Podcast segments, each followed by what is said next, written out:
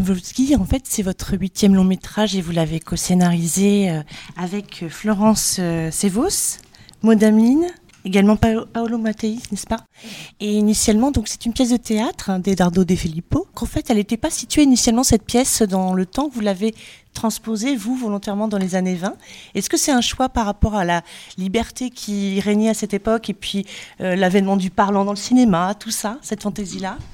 Non, en tout cas pas consciemment. C'est plutôt que Eduardo De Filippo a écrit sa pièce en 48. Je pense qu'il l'imaginait.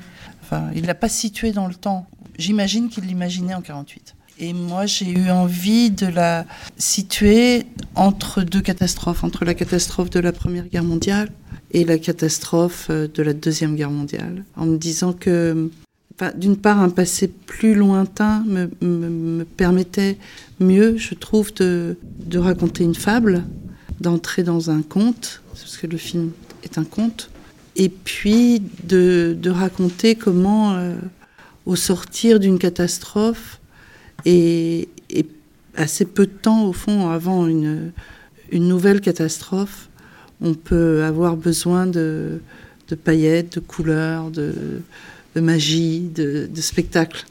Plus le désespoir est, est grand, plus le, le besoin d'illusion et de jeu est, est important, je crois. Et comment s'est fait euh, le casting de ce film avec toute une pléiade d'acteurs, que ce soit Denis Podalides, Sergi Lopez, Judith Chemla, euh, puisqu'ils sont beaucoup issus euh, de la comédie française C'est Laurence Stocker qui est de la comédie française et puis Denis Podalides, oui. Et après, les autres sont peut-être moins du théâtre? J'ai dit on, mais moi je viens pas du théâtre, mais beaucoup, beaucoup des acteurs du film viennent du théâtre, de théâtres différents. Alors non, les gens que vous avez cités viennent pas de la comédie française, à part Denis Podalides et Laurent Stocker. Mais sinon, Judith Chemla, elle y a fait un, passage, euh, mais elle est partie depuis très très longtemps. Et Rebecca Marder aussi, elle est restée un peu de temps, mais elle, elle, en est partie aussi. Et Michel Esco, non, il, ne vient pas de la comédie française, mais disons que le, point commun de, de, de, ces acteurs dont vous avez parler, et puis de Laurent Poitrenaud, de Catherine Yegel, de Dominique Valadier, de Christine Murillo. François Morel aussi Non, alors justement, c'est autre chose, François Morel.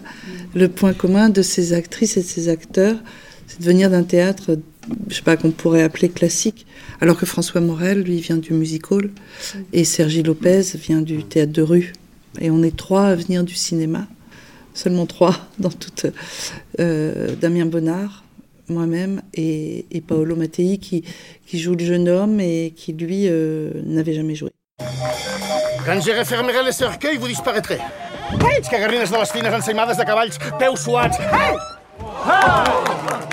Voulez-vous être assez aimable pour faire réapparaître ma femme?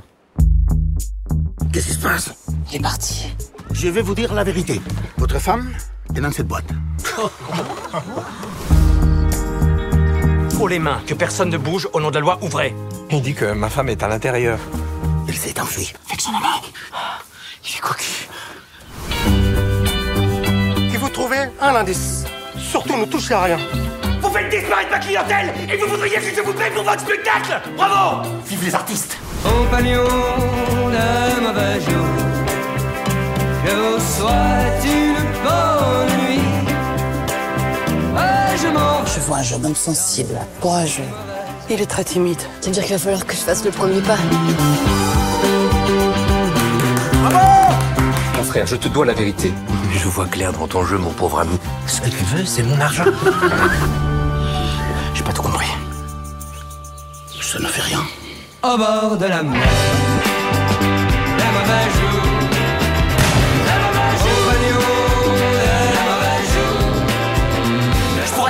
dommages et intérêts Nous aussi, nous pourrions exiger des dommages et intérêts pour clientèle défectueuse. Je dirais pas que, que, le cinéma pour moi est une échappatoire, mais la réalité peut être tellement brutale, violente, cruelle. Elle peut en devenir en tout cas aveuglante et que le spectacle, euh, la fiction, l'illusion, le jeu peuvent donner accès à, à une vérité ou à des vérités auxquelles la réalité euh, ne donne pas toujours forcément accès parce que parce qu'elle nous aveugle de brutalité. Mais c'est pas une échappatoire, au contraire. Le titre de La Grande Illusion, c'était déjà pris par Jean Noir. Vous, vous avez pris La Grande Magie. Mais ce que j'ai trouvé fascinant, en tout cas, c'est de quand même peut-être s'interroger sur le terme de magie, parce que le film nous fait beaucoup de bien. Je trouve que surtout dès le départ, dans les premières scènes, quand vous tournez le cercueil avec Sergi Lopez, c'est hilarant. Et, et tous ces moments de fantaisie nous font du bien. On a des choses après qui vont être plus profondes et douloureuses, notamment avec le rôle de Charles, de Nipodalides. Mais en tout cas, quand même, est-ce que vraiment l'intention du film, c'est pas de nous interroger sur ce terme de l'illusion, la réalité qui est cruelle, euh, la magie qui nous fascine, mais elle peut être cruelle aussi parce qu'on se fait duper? Pour moi, Charles, à la fin, il n'est pas dupé. C'est lui qui choisit. Au bout du compte, c'est lui qui choisit de basculer dans, dans je ne dévoile pas quoi. Mais oui, alors que le, Albert, le magicien, l'entraîne dans l'idée que le monde est une illusion et que la vie est un jeu. Euh, il se laisse entraîner, mais à un moment, c'est lui qui décide. il, reprend une espèce de pouvoir. Et est-ce qu'on peut dire quelques mots de la musique du film avec, qui a été composée par le groupe Fush Chatterton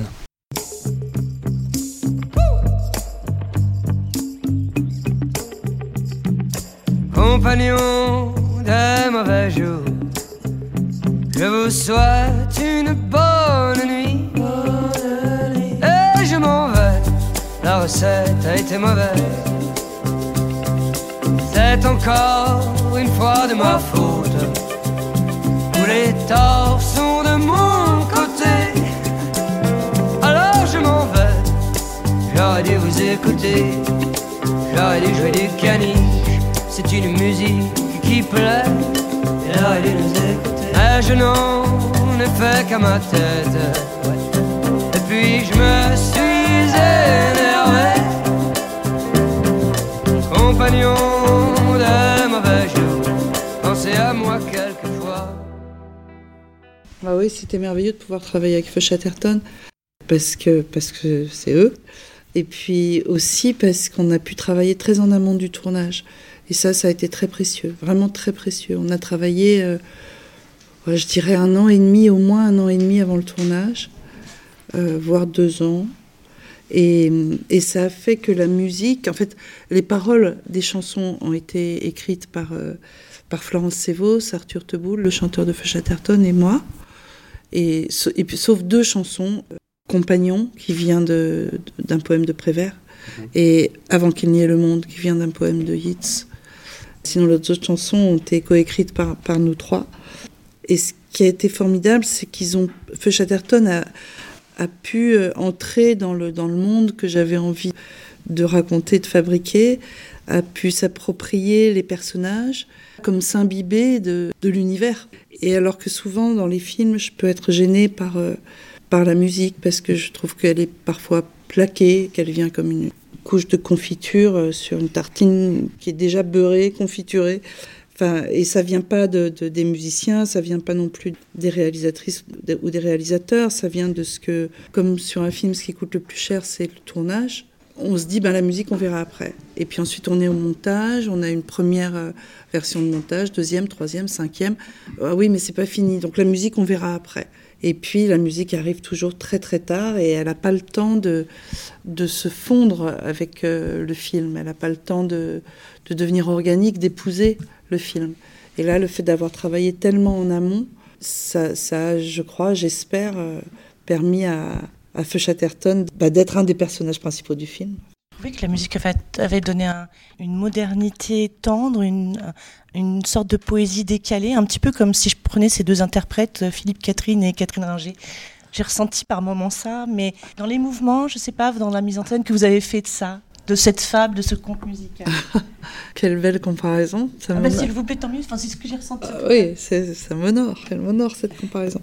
Euh, oui, Catherine Ringer, je pense, c'est mon idole. C'est vraiment mon idole. Il y a un duo magnifique que j'ai que j'ai découvert euh, entre Catherine Ringer et, le lézard, Iggy Pop.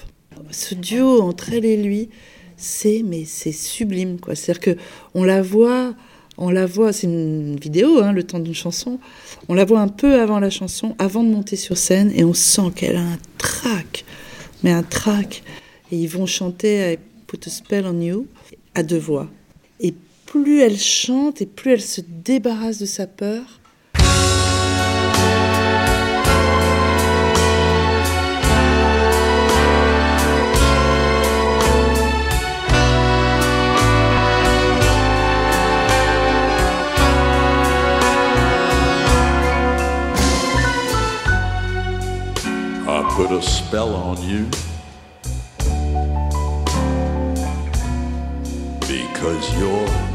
Mine.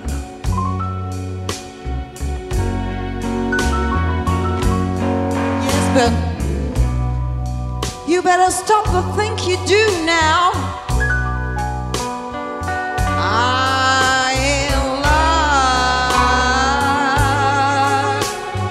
No, I ain't. I can't stand it.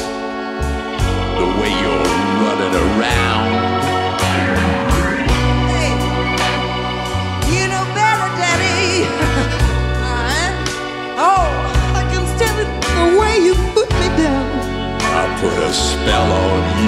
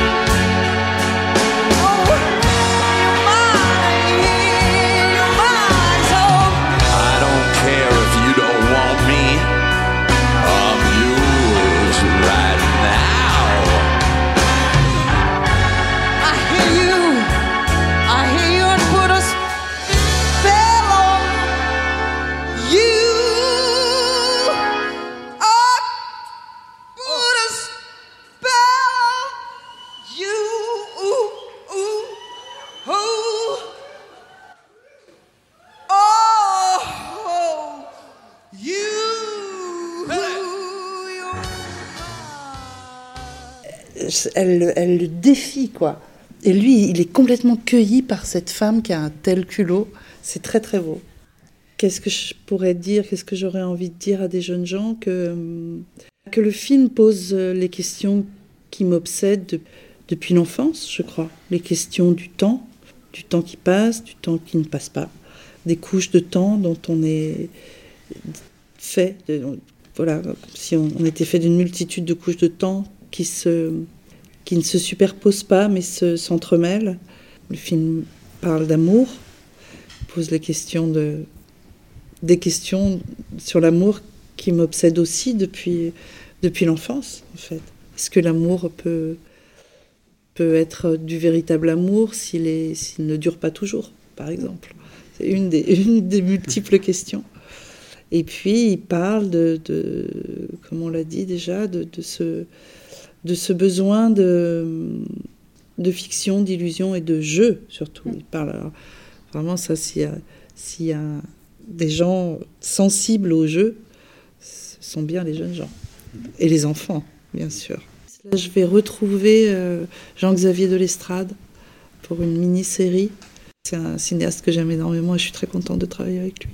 La dernière chose que je voudrais vous dire et vous demander, puisque vous venez de parler d'amour et je sens bien combien c'est quand même le thème le plus important aussi après tout. Et puis avec cette, cette étrangeté, le temps qui bascule comme on avait aussi dans Camille Redouble finalement, et ces questionnements. Je trouve que vous avez, voilà, il y, a- eu un regard, euh, la caméra portée sur vos comédiens qui est rempli d'amour, on le sent particulièrement avec les gros plans sur Rebecca Marder, sur euh, Judith Chemla, que mon Dieu j'ai énormément aimé dans le sixième enfant cette année, euh, et avec Daniel Bonnard d'ailleurs. Et je voulais vous dire que concernant Denis Podalides, eh bien, vous avez quand même une longue collaboration avec les frères Podalides, que ce soit avec Bruno, Denis, et cet amour qui transpire quand vous le filmez. Il était là aussi d'ailleurs dans Camille Redouble, comme professeur. Est-ce que vous pouvez me parler un petit peu de ça, cet amour des Podalides, de Denis en particulier? Là, sur le tournage de La Grande Magie, j'étais sans voix. J'étais époustouflée par, euh, ce que Denis donne, donne euh, au film. Et à moi. Enfin, en tout cas, au moment du tournage, à moi. Et, aujourd'hui aux spectatrices et aux spectateurs. C'est vraiment, j'ai lui écrit euh, après la fin du tournage que j'avais le sentiment qu'il avait donné au film toute sa vie d'acteur, tous les personnages qu'il a pu jouer. Il a donné l'avare, il a donné le roi Lear, il a donné, je sais pas, il a donné tout ce qu'il a pu jouer au théâtre et il en a joué des, rôles au théâtre. Et puis j'ai eu le sentiment aussi qu'il a, qu'il a donné au film euh, tout son amour du jeu depuis l'enfance, depuis avant même de savoir qu'il avait envie de devenir acteur. C'est assez extraordinaire ce qu'il a donné à ce film, enfin à ce, à ce personnage, à ce rôle, à ce film. Je voulais vous dire ça. Ce qui est le plus beau dans votre film, c'est cet amour qui transparaît vraiment beaucoup. Pas seulement dans des moments rapprochés des gros plans, dans les moments où les, comment les corps sont en mouvance, euh, comment ils s'étirent, comment. Tout ça, on le ressent énormément. Et puis, de plus en plus, je trouve que dans votre cinéma, on va encore de plus en plus vers la joie. On sent que vous avez besoin de nous exploser de la joie. Oui, je pense. Non, c'est pas une quête quand même de, donner autant de joie dans le cinéma. Ah, je, je, je pense qu'il y va de la joie comme, euh, comme du besoin d'illusion et de fiction et de jeu dont on parlait tout à l'heure. C'est-à-dire que peut-être que plus, le, plus la tristesse est grande et plus le besoin de joie est... Oui, et plus la joie se doit d'être encore plus grande que ne l'est la tristesse. Quelque chose comme ça. Un équilibre. Merci beaucoup euh, à vous, Merci à euh, vous. Madame Lovski. Merci.